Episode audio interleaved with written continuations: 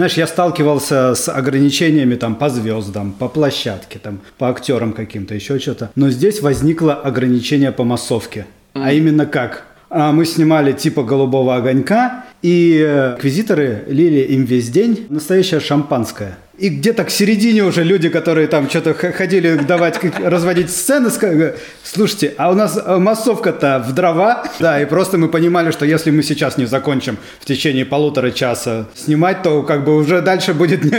Мы можем снимать только в сторону от массовки.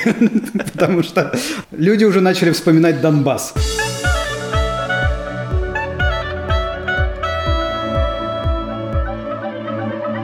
Привет и добро пожаловать в авторскую комнату. Это подкаст от сценаристов для сценаристов, а так любимым всеми нами сценарном мастерстве. Меня зовут Александр Белов. Меня Александр Вялых. Новая неделя, Саш. Мы ушли от этой классической рубрики. Чё, как дела? Да, Новый год как минимум. Мы записываемся на новогодних праздниках пока все доедают салатики. Пока все отдыхают, мы работаем. Да, вот, но я не только работаю, я и отдыхаю. Я смотрю кучу фильмов, я посмотрел все, что пропустил за этот год, по-моему. Мне осталось только, по-моему, из того, что я хотел посмотреть, «Вечный» и «Никто». Вот два фильма, по-моему, которые я еще хотел посмотреть. Я посмотрел «Вдову», я посмотрел «Венома», я посмотрел э, «Дюну». Да, меня «Дюна» просто впечатлила, на самом деле очень круто. Это я еще дома смотрел. Я просто представляю, какой эффект это в кинотеатрах. Невероятно. Я смотрел Дюну в премьерный день, рано утром в каком-то вип-зале, ну просто не было другой возможности. И кроме меня в зале был только ребенок с бабушкой. Не знаю, кто из них фанат, кто пришел на эту Дюну. Бабушка, видимо, впечатлена еще Линчем, такая говорит, сейчас все будет, сейчас будет разнос. Разнос был. Возможно, не так, какой она представляла. Но это было прям очень круто. Ну, ты, я смотрю, по блокбастерам идешь. Ты да, не да, смотришь да, э, артовые, артовые всякие истории, типа там. Нет. У меня был план на эти праздники ровно так такой же. Лежать, смотреть все, что я пропустил, все, что я не досмотрел за 2021 год. И все шло ровно к этому, за исключением одного. Мне удалось выполнить только первую часть. Лежать. Лежать. Я сплю. Вот честно, у меня был очень насыщенный конец года, когда я реально и находясь в каком-то стрессовом состоянии, не, не мог спать толком, там, 5-6 часов в сутках. И вдруг, вот прошел Новый год, и на второй день меня как будто что-то, тумблер, знаешь, какой-то отпустило. Меня отпустило. И я сплю там по 11 часов, по 10, вообще просто полдня. Это только сон. И это невероятное удовольствие. К черту все фильмы вы еще поспать. Ребята, это главный кайф 2022 года. Мое, мой инсайт. Берите и пользуйтесь. Спать это охрененно. Но при этом я посмотрел, досмотрел Аркейн, и вот это прям... Ты тоже фанат Аркейна, Я да? фанат Аркейна. Я вообще. Я уверен, что я к нему вернусь и пересмотрю. Но при этом я был под большим впечатлением от еще сарафана, который предрекал, что я как бы буду получать удовольствие и кайфану. И что вообще это невероятная штука, драматургическая и визуальная. И поэтому у меня вышел, знаешь, небольшой конфликт. Потому что первые две серии мне показались очень раскачивающимися, такими разгоняющими всю историю. Прям местами мне было скучновато. Как только конфликт вошел прям в острую стадию, когда все это разогналось, за уши было уже не тянуть. Ну и, конечно, визуальный стиль решения. Я, я с этой стороны очень завидую мультипликации. С одной стороны, я понимаю, что там много классных визуальных решений, которыми хочется вдохновляться, и хочется их даже подворовать, подрезать куда-то, чтобы потом где-то использовать. Но я понимаю, насколько при общей сложности производства и дороговизне, насколько у режиссеров мультипликации развязаны руки. Тебе не надо запариваться, как физически заставить камеру вот так вот двигаться, или как ее туда подвесить, как ее туда доставить. Нет, ты просто придумываешь, что могло бы быть, и, пожалуйста, вот в любую сторону, любое количество кадров. Вот, welcome to. Это, опять же, мое поверхностное понимание режиссуры мультипликации. Возможно, там есть дополнительные сложности. Я соглашусь с тобой, что начальные серии раскачивающие, Поэтому я посмотрел первую и дальше не смог. Mm. Просто стало скучно. Это кусочки разных э, мультиков, которые я уже видел. Герои, события, все плюс-минус два мира, ну как бы... Для, для меня вот это прям новая «Игра престолов», которой я очень жду продолжения, если оно состоится, это было бы прям здорово. Я не фанат League of Legends, я вообще... Ну, я знал о существовании этой игры, но мне вообще это никак не помешало. И даже заставка, кстати, отсылает, на мой взгляд, к, к «Игре престолов» во многом. Крутая штука. Я думаю, я, что... кстати, Доту да... начал смотреть. Доту? А, на Netflix. Угу. Прикольно. Пока только начал, по две или три серии посмотрел, Пока прикольно. Но это, они, мне кажется, вот выработали такой стиль, который пошел про Драку, как он, Кастельвания назывался, да? Да. Вот, оттуда, потом они сделали полный метр Ведьмака, такой же приквел. Вот с одной и той же анимацией разные истории. Но угу. пока работает, пока не надоело. Да, почему нет, если работает. Режиссер. Я на самом деле заметил, что очень многие сериалы, у меня та же история была с игрой в кальмара, например. Нам постоянно про это говорят. Ну, по крайней мере, мне точно. Я часто от продюсеров слышу, или даже там от канала, знаешь, ты сдаешь сериал, они говорят, ну, вот, ребята, вот как бы первые серии, вот что-то, а нельзя как-то подинамичнее, как-то, чтобы быстрее серии развивались. Может быть, мы вот из второй серии возьмем вот это событие и перенесем в первый, ну, как бы там, там придумайте, как это можно сделать. Но было бы неплохо. Я, в принципе, понимаю, ну, чем мотивированы э, такие решения или предложения. Но мне кажется, вот в сериалах это какая-то тенденция, с которую, возможно, просто следует принять, что первые несколько серий, ну, как правило, две, нужны для того, чтобы тебя познакомить и плавно ввести в этот мир. Я понимаю, что при общем количестве сериалов на рынке, да, которые нужно, обязательно нужно посмотреть. Какие-то, потому что все они говорят, какие-то, потому что это делали твои друзья и коллеги, какие-то, потому что это просто какое-то интересное явление, и они, возможно, связаны с тем, над чем ты сейчас работаешь. И посмотреть все просто невозможно. И даже две серии там уделить этому сериалу, блин, ну не сработало, значит, не мое. Но мне кажется, это нормально. Вот к чему я веду это нормально, если твой э, сериал с первой же там серии, с первой же сцены не взвинчивает ставки, не взвинчивает темп повествования и за уши не втягивает тебя, а постепенно набирает обороты. Но зато как круто, когда тебя втягивают. Вот разница между двумя корейскими сериалами. Ага. «Игра в кальмара» и «Зов ада». Не смотрел вторую часть, но, ну, в смысле, второй тайтл. Ну, я понимаю, о чем ты говоришь. Но зов ада тебя хватает за уши и просто волочит первый там сколько угодно серий. Просто ты в шоке смотришь. И я, я до сих пор не понимаю, почему так э, по-разному они оценены. То есть э, кальмары, которые нужно терпеть две серии, чтобы там вкатиться, это хит – и угу. Зов Ада, который, мне кажется, просто крутой с самого начала. Ну, как бы, ну, есть и есть. Он где-то там в десятке, по-моему, Netflix проскочил. Угу. Ну, может быть, во-первых, потому что он был вторым после игры в кальмара. И уже не был таким откровением. Вау, южнокорейский сериал, вы что, лучший в мире. Во-вторых, может быть, в этом и скрывается ответ, в том, что не обязательно разгоняться. Нужно, можно, можно подсадить, конечно, плавно подвести зрителя. Давай перейдем к тем, которым мы сегодня хотели обсудить. И я начну со своей. Меня на эту тему натолкнул пост э, в телеграм-канале Шишкино, который ведет режиссер и блогер Макс Шишкин. И пост этот ну, там прям в заглавии есть. У всех блюстителей трех актов сейчас э, случится возгорание, если они прочитают книгу Гильермо Дель Торо «Кабинет редкостей». И оттуда приводится часть диалога между интервьюером и любимым нашим горячо Гильермо Дель Торо. И вот что, о чем они там говорят. Судя по тому, что ты упоминал в одном из аудиокомментариев, твой преподаватель сценарного мастерства был по-настоящему классный, он не бубнил. Итак, вы должны создать первое поворотное событие в сюжете и прочую чепуху. И на что Гильермо Дель Торо отвечает. Да, я хочу подчеркнуть, что люди, которые говорят подобное, только это и могут. Не буду называть имен, но я читал их книги, мы тоже читали Гильермо. И я знаю, о чем говорю. Некоторые из них берут опубликованный сценарий и рассуждают. Как видите, персонаж такой-то делает то-то, и возникает поворотный момент и так далее. И тут ты понимаешь, что они рассуждают о фильме, о готовом фильме. А между тем, в 90% реальных фильмов 20% того, что написано в сценарии, оказывается на полу монтажный. 25% отснятого материала в итоге оказывается не там, где должно быть по сценарию. Вот почему, не устану повторять, анализировать фильм и анализировать сценарий не одно и то же. Но в наше время трехчастная структура сценария считается священной. Люди рассуждают о ней, ссылаясь опираясь на теорию Аристотеля, но даже положение Аристотеля, лежащее в основе всего этого, справедливы только для западной манеры повествования. Восточная традиция отвергает большую часть этого Будды. И Макс, собственно, публикует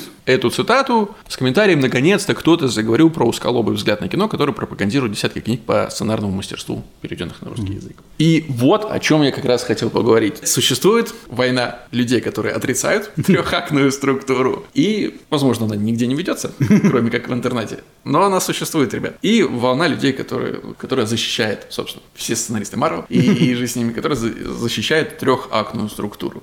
Какие у нас вообще есть альтернативы? Во-первых, что такое трехактная структура? Ну, все прекрасно понимаем. Давайте повторим еще раз, да? Есть э, первый акт, это, собственно, заявка героя, и как он живет ровно до момента, когда в его жизни не происходит поворотный момент. Точка невозврата. Когда, когда он, да, собственно, отправляется в свое путешествие. Дальше, второй акт Fun and Games, где с ним происходит событие, где он совершает свое путешествие, меняясь в процессе, пока не оказывается на точке дне. То есть, когда он максимально далек от своей цели, даже дальше, чем он был в начале истории. Собственно, это, как правило, считается концом второго акта. И затем есть третий акт, где герой совершает какое-то важное действие, таким образом меняясь, принимая новую истину, и затем э, показывается, как он живет в новом мире, изменившемся, приняв новую истину, приняв новые ценности. Это трехактная структура. Да, и для меня она звучит примерно как э, у всех произведений есть начало, середина и конец. И отрицать это достаточно странно. Вы с этим странно. Я вообще не понимаю, как бы, какой из этих элементов... Хочется спорить. Да.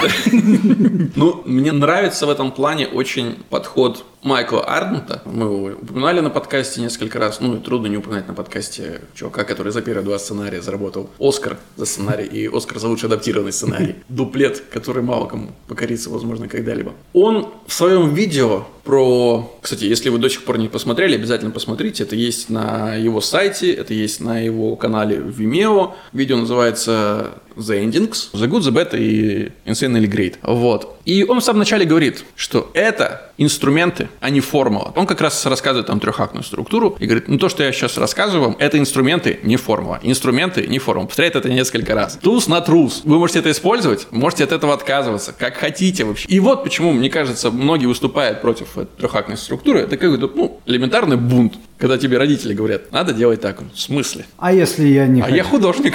Что значит надо делать так? Надо делать по-другому. Какие есть у этого варианта альтернативы? Есть четырехактная структура. И многие говорят, типа, ребят, четырехактная структура, вот где скрывается истина, вот где истина живет. И я немножко покопался в интернете. И, в принципе, мое мнение примерно таким и было до, я лишь в нем убедился. Если я не прав, опять же, вы можете в комментариях к этому подкасту рассказать, что на самом деле представляет собой четырехактная структура. Ну, как ее я понимаю, и те материалы, которые я прочитал. Четырехактная структура на самом деле разбивает трехактную. Во втором акте есть так называемый midpoint, в котором все поворачивается в абсолютно новом направлении. Вопрос в том, как мы понимаем, собственно, эти акты. Что такое акт? Большая часть, часть да, действия, да, которая вот она как бы закончена сама по себе внутри фильма. Вот ее начало, вот ее конец, и после этого все начинает идти по-другому. Соответственно, если есть midpoint, в котором все начинает идти по-другому, почему он не может считаться как бы концом акта? И, соответственно, четырехактная структура это то же самое, только где третий акт разбит на две части. То есть midpoint считается окончанием. Ты не говоришь там второй А акт, да, и второй Б акт. Ты говоришь второй акт, третий акт. И, соответственно, то, что было третьим, становится четвертым актом. Но есть же еще пятиактная структура. Ну что еще можно разбить? Даже просто деление трехактной структуры. Ты удивишься, но оказывается, можно разбить второй акт не один раз. Есть прекрасное видео на канале, которое мы тоже частенько рекомендуем, The Lessons from the Screenplay, и ссылку мы тоже прикрепим, где пятиактная структура в сценарии разбирается на примере произведения Диккенса, которое было много раз экранизировано. У Диккенса он называется «Рождественская песня в прозе», а, собственно, в кино, как правило, она называется там «Скрудж», «Рождественская история» и так далее. Мне кажется, все более-менее знают, просто напомню, что это история про скрягу Эбенезера Скруджа, который в начале, в первом акте, да, собственно, заявляется нам как очень жадный человек, который отказывается идти к племяннику своему на Рождество с его семьей встречать, потому что нужно работать, отказывает людям из благотворительного фонда, к которому приходят, потому что, говорит, люди же умрут, если вы не, не выделите деньги, нам позаботиться mm-hmm. о бездомных и так далее. Он говорит, ну, пускай умрут, очистят популяцию, как бы. Mm-hmm. И отказывает, в, по-моему, в прибавке или там в дополнительных деньгах своему многолетнему помощнику. Экспозиция, да, Скрудж, который ценит деньги больше, чем людей. И дальше книга Диккенса разбита на пять глав. Соответственно, это первая глава, mm-hmm. первый акт представления Скруджа персонажа. Дальше три главы, где к нему приходят три призрака mm-hmm. Рождества. Призрак прошлого, настоящего Рождества и будущего mm-hmm. Рождества. И по сути это один второй акт из трехактной структуры. Просто mm-hmm. он разбит на три части. Если по-другому посмотреть на все происходящее. Мы же знаем, что герой должен отказываться от зова. Потому что это естественное mm-hmm. человеческое желание не меняться, не меняться проще, чем меняться. Соответственно, это первый акт, когда он не готов принять правду. Дальше. Он принимает правду, да, когда ему призрак прошлого показывают. Вот ты таким стал, потому что ты вот, вот такое с тобой происходило. Дальше он покажет ему настоящее, что происходит в мире вокруг него, чего он не видит. То есть он показывает ему последствия того изъяна, который он в себе пока не принимает. Соответственно, к концу вот этого третьего акта он понимает, что изъян в нем этот есть, Но меняться ему страшно, потому что, окей, изъян есть, но, блин, а что мне делать? Как мне действовать дальше? И дальше появляется третий призрак. Да, третий... показывает э, ему будущее, Да. и он видит, как э, незнакомцы дерутся за его наследство. И видит свою могилу, собственно. Он показывает, что если ты не изменишься, ты умрешь. То есть тебе ну, необходимо измениться. Там в конце, собственно, этого четвертого акта или четвертой главы Бенезер Кру- Скрудж кричит, что да, я готов, дайте мне шанс, лишь бы попробовать, я буду ценить дух Рождества и все-все-все. И дальше пятая глава, пятый акт, который является, по сути, третьим в трехактной структуре, это изменившийся Скрудж совершает какие-то поступки, совершает действия, и мы видим новый мир, изменившийся благодаря вот этому. Ну, типа новое равновесие. Да, вот пятиактная структура. По сути. По сути, это все та же трехактная структура, просто разбитая на большее количество частей. По сути, это Кошкин дом. Детская книжка Кошкин дом. К ней приходят сначала котята, потом еще кто-то. Все просятся к ней домой. Она их не принимает. Она жадная, у нее сгорает и дом, она остается ни с чем, и приходит к котятам, они ее принимают. Ну, кстати, Маршак, мне кажется, здесь считерил. И почему? Ты думаешь, что, скорее всего, Маршак читал Диккенса Скорее всего, Маршак читал Диккенса, и но... упростил. Но смотри, здесь же кошка совершает поступок не потому, что она что-то поняла. Она совершает поступок, потому что нее сгорел и жить негде. Но потом, Потом, да, но ты же потом, раз- когда она понимает, когда приходит котятам, они ее принимают, и она начинает уже жить с ними по-другому. Это правда, но э, здесь, как бы, видишь, плод драйвен история, да, а не характер. Соответственно, возможно, поэтому экранизаций э, Кошкиного дома чуть меньше, чем рождественской песни. К чему я это? Да, к тому, что, мне кажется, вот эта священная война на самом деле не имеет под собой большого основания.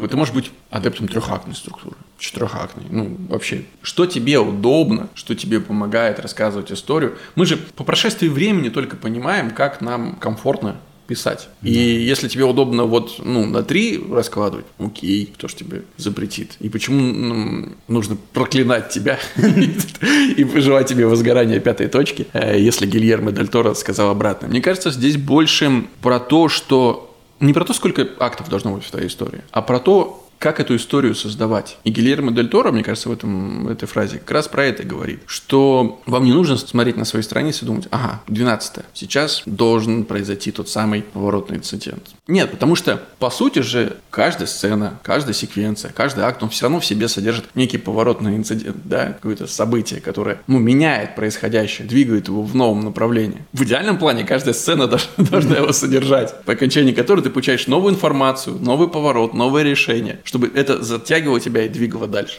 Вот смотри, я предлагаю сделать то же самое, на что ругался Гильермо Дель Торо. Ага, давай. Только что вышел э, фильм «Не смотри наверх». Э, мне кажется, ты тоже смотрел, и очень многие смотрели. О, да. Вот, поэтому, внимание, ребята, сейчас, возможно, будут спойлеры, но попробуем приложить эту, как бы, шкалу с актами к этому фильму. Мне кажется, там достаточно четкие есть поворотные точки.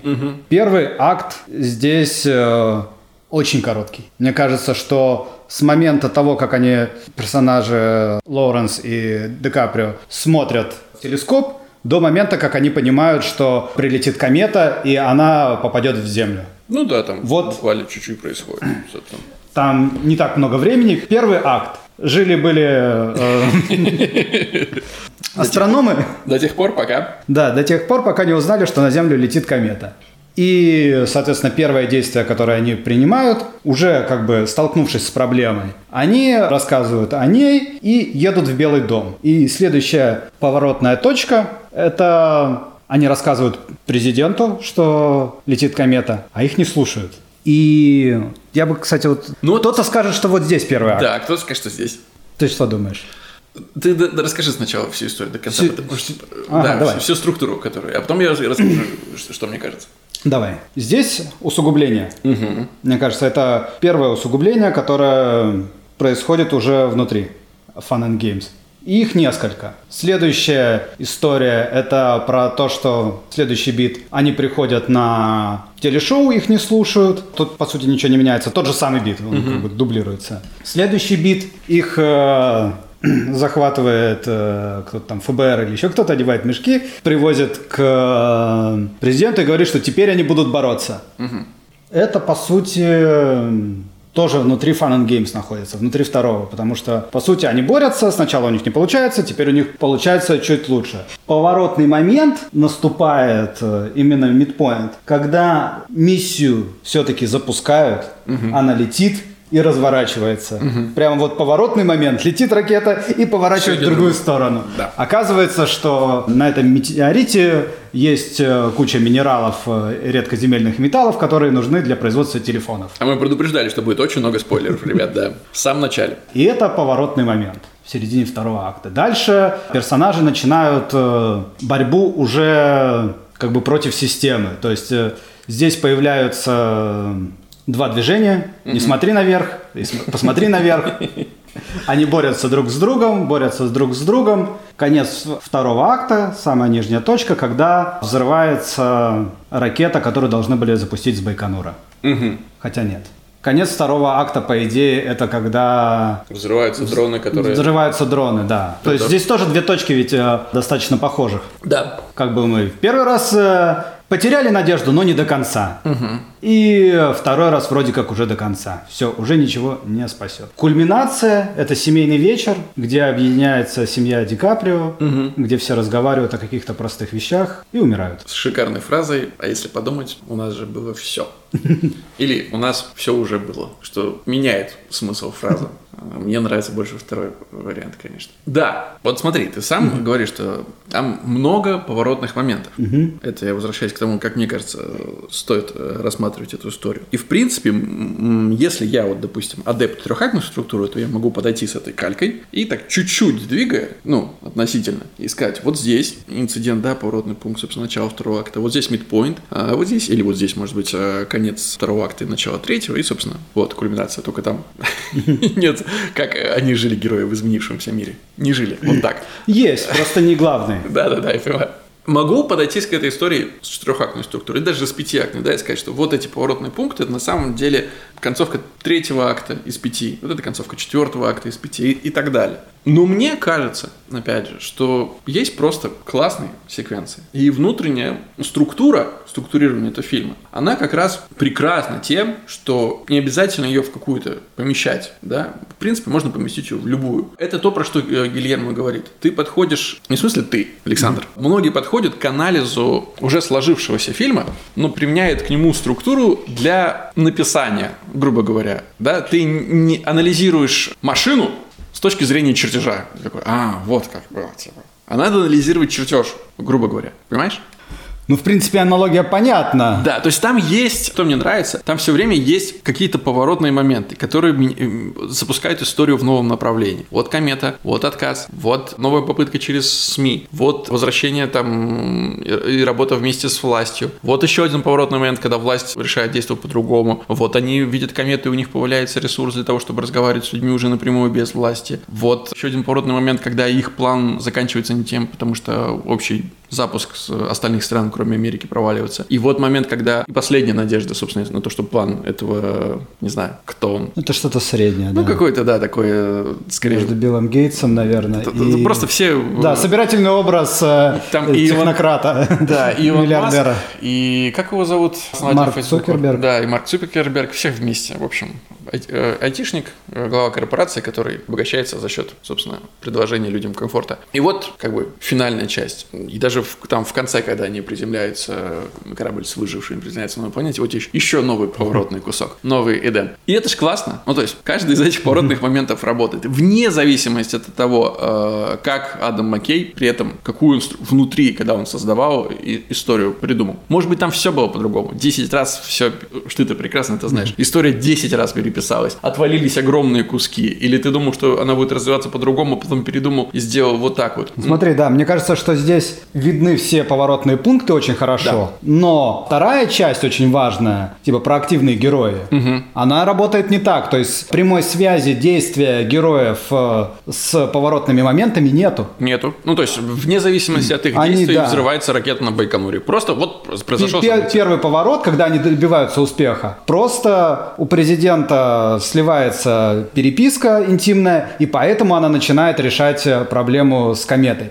Они как бы двигались, но в другом направлении. Они вот конкретно для этого ничего, ничего не, не сделали. Но есть же такое понятие, что про ну, активный герой, мы переживаем за него, за то, что он действует. И был, и в идеале, если все э, события и проблемы и успехи будут определены действиями главного героя. В идеале. То есть можно к этому стремиться. Но если работает без этого, в фильме Макея, мне кажется, работает прекрасно без этого, потому что там же много... Да, так же, как и в кульминации, они ничего не делают. Это самое пассивное, мне кажется. Но ну, там есть очень много важных точек. Mm-hmm. И он приходит к жене, она его прощает и так далее. Но конкретно связанного с кометой и с основной линией, они, ну, как бы, какое действие они делают? Они принимают смерть.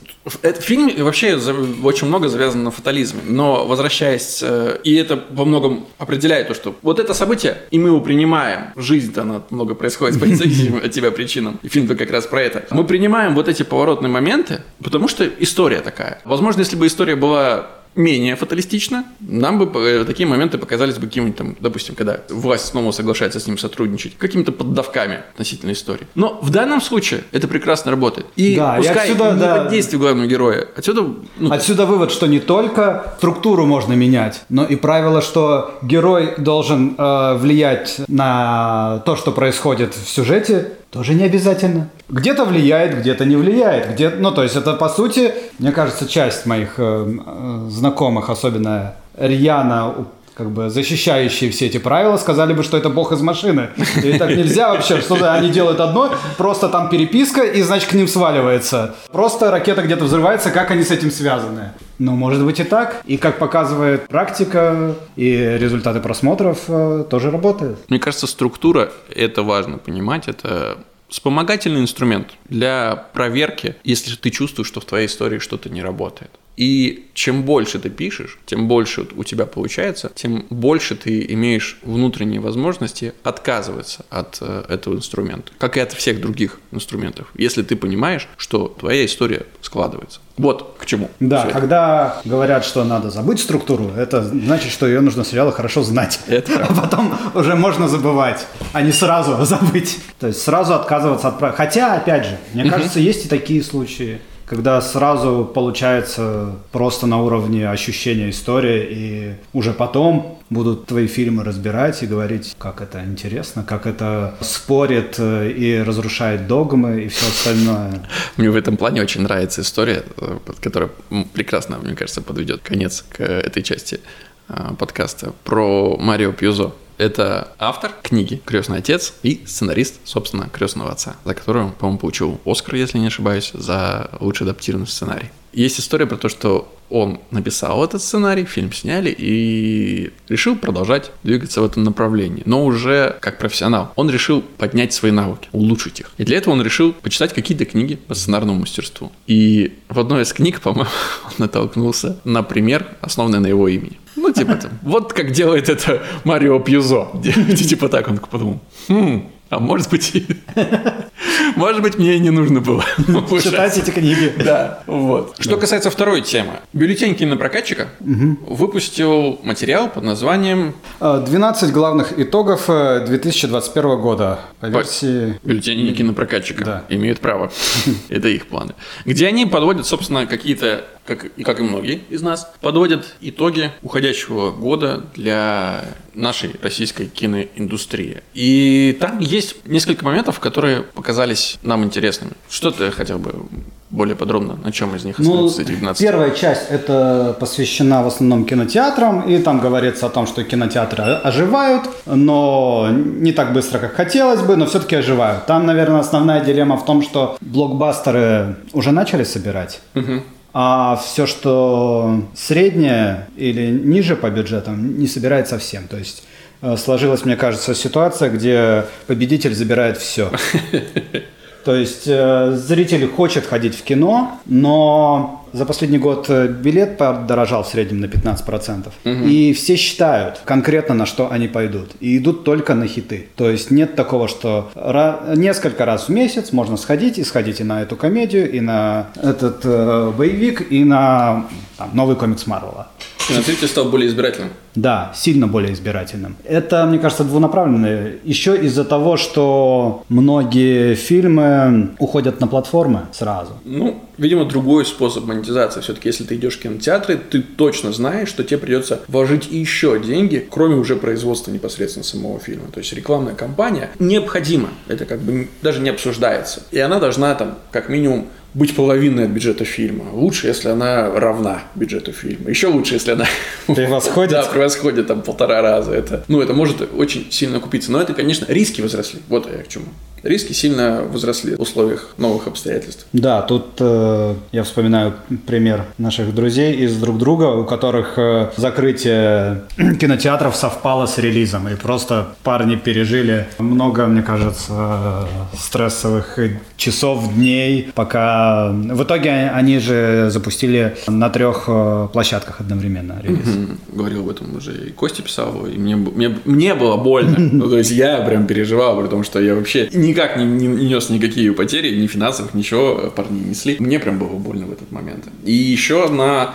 из э, моих болячек это сейчас на трех платформах тоже сразу вышел фильм «Чиновник», который на уровне трейлера и синопсиса казался мне очень интересной комедией. Довольно редким зверем в, в наших широтах, сатирической комедией на тему чиновников, коррупции, откатов и всего прочее. И опять же, там не самый последний каст. Там Бурковский в главной роли, там э, Майков, там Саша Киселева, там Любовь Толкалина. Интересные актеры, довольно такая камерная вещь. И когда он вышел в кинотеатрах, это было еще в прошлом году, я начал следить, собственно, mm-hmm. по ЯИС, mm-hmm. как он собирает. И это было прям очень больно. Не миллион, не два, нет, меньше миллиона, там порядка 500 тысяч э, рублей, даже меньше, может быть, там 300 тысяч рублей собрал фильм. То есть его посмотрели в кинотеатрах, ну дай бог, 500-600 человек. И это же прям ауч. И мне кажется, что если бы он без э, промо-компании и не пытался бы выходить на кинотеатрах, то есть, возможно, это, опять же, мои только мысли, мои предположения, возможно, продюсеры заработали больше или как минимум меньше вы потеряли относительно вот, запуска сразу на платформу. Куда ходить за примерами? Бумеранг собирает mm. 50 миллионов. С Нагиевым фильм. Ну, это хотя бы миллионы, понимаешь? Это, Все равно. это не окупает даже как бы некоторых актеров. Да, я понимаю, да. Хотя у него, я так понимаю, что есть э, какой-то эксклюзив на Иве, угу. он э, выходи... э, телеправа, я думаю, что, по-моему, вообще изначально вышел на телеке, что ли, первым, только потом появился на платформе. То есть сейчас все пытаются минимизировать риски. Угу. Тут есть как бы в статье говорится о том, что гибридные релизы проваливаются у нас в стране и связывают это с пиратством, угу. что все, что было запущено одновременно на платформе и в кинотеатрах, э, не дособрало. Угу. Как, допустим, там «Черная вдова», по-моему, они приводят в пример. Всего 500 миллионов для Марвела, мне кажется, это вообще. Угу. Но мне кажется, что это касается именно крупных э, иностранных релизов. Российские, наоборот, э, спасаются этим. Гибридным показом. Да. От, э, Поясни. То есть это на самом деле ключевой момент, который мне показался интересным и даже неожиданным. То есть в статье бюллетеня кинопрокатчика прям констатируется гибридная смерть, итог номер 4. Что, мол, гибридные э, показы студии искали. Все, больше таких не будет. То есть мы пытались притворяться и делать хорошую мину при плохой игре, мол, все в порядке, все работает, но это не работает и от, это ушло. Это не работает при больших бюджетах. Угу. Но если у тебя бюджет, который ты можешь окупить за за счет э, продажи прав площадкам плюс телеправа, угу. то ты имеешь э, стабильный маленький плюс. Я так понимаю, что если ты снял фильм в районе 100 миллионов, чуть меньше, угу. то ты можешь э, отбиться и не рисковать. Потому что, как мы видим, 50 миллионов, миллион, э, 70 миллионов – это сейчас нормальные цифры даже для крупных э, фильмов. Угу. Если бы они выпускались только на площадках, на эксклюзиве, они бы не потеряли эти деньги. А сейчас, когда они выходят вторыми после сначала в кинотеатрах чуть-чуть, потом чуть-чуть э, на площадке, уже и площадки столько не заплатили, уже и в кинотеатрах. Как сейчас произошло с елками, мне кажется. Мы посмотрим, сколько они э, соберут по итогу, но факт в том, что э, они хотели сначала собрать на кинотеатрах, угу. а потом э, выйти эксклюзивом на платформах. Но дали слишком маленькое окно кинотеатрам, э, кинотеатры взбунтовались и не стали брать в прокат. И там, я не помню, по-моему, меньше 50 миллионов у них сборы в кинотеатрах. И, соответственно, это не окупается. То есть пойти сразу договориться с площадками – это сейчас нормальный вариант. Но все-таки тебе кажется, что пойти договориться с площадками и выйти одновременно – это все еще схема, то есть гибридный показ для небольших фильмов – это все еще работающая схема, и она работает лучше, чем маленькое кинотеатральное окно, которое происходит между релизом в кинотеатрах и выходом цифровой версии. Нет, слушай, я пока рассуждал, я пришел к выводу, что если у тебя небольшой фильм, то лучше показ, ну, выйти только на площадках эксклюзивом. А гибридный показ действительно, скорее всего, не окупится.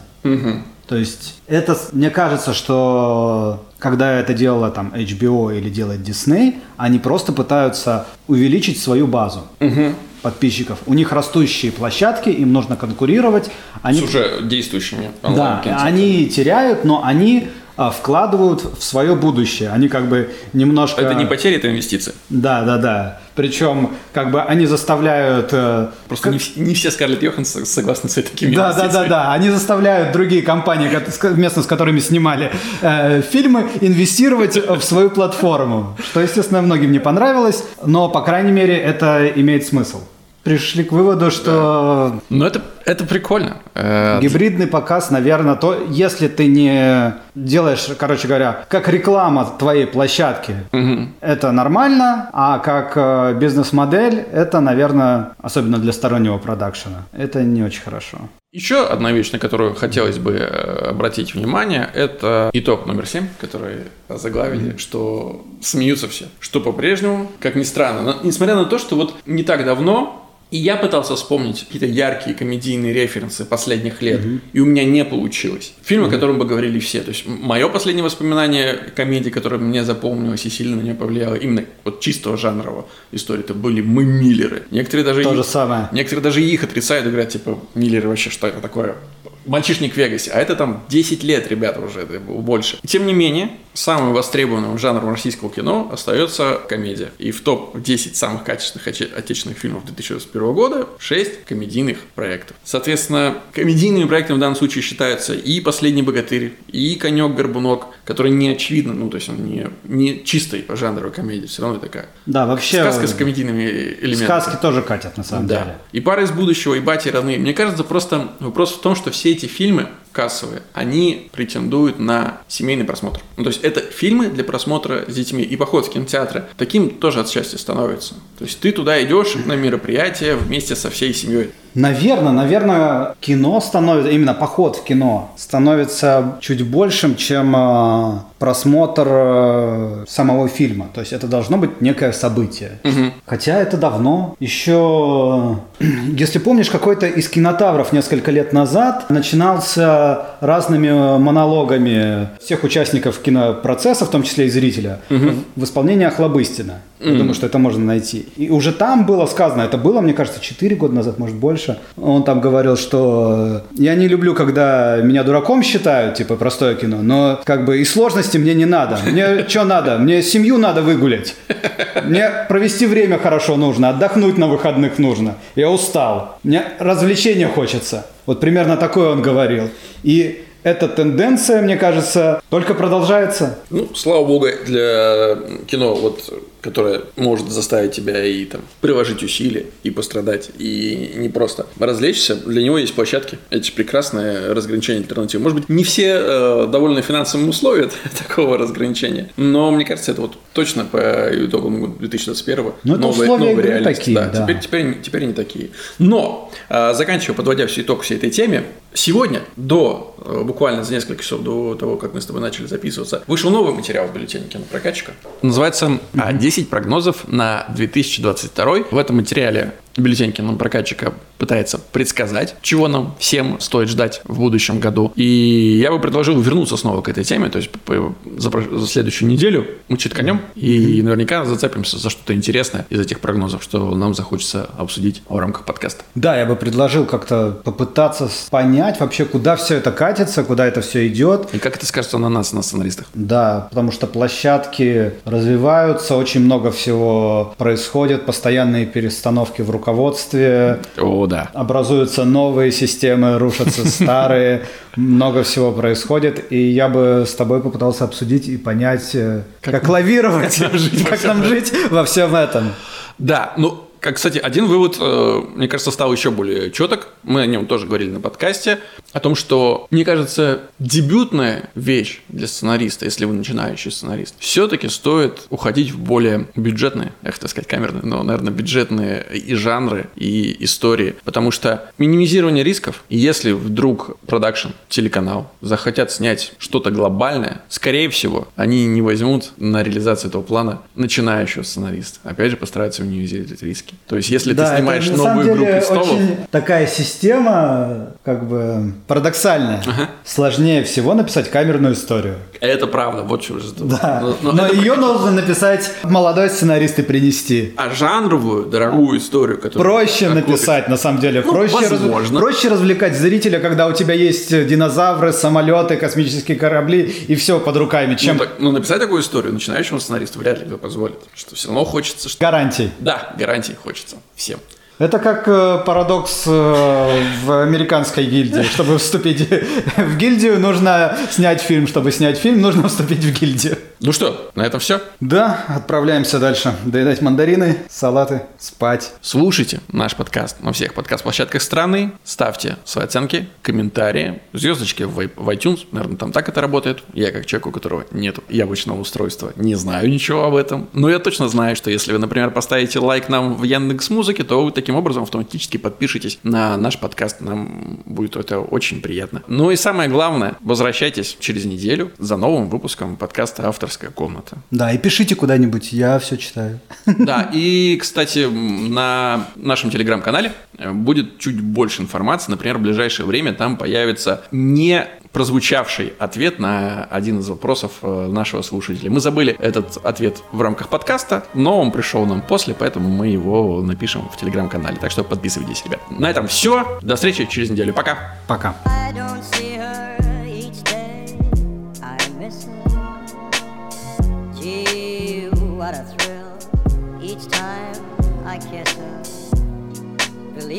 I've got a case on Nancy with a laughing face. I don't see her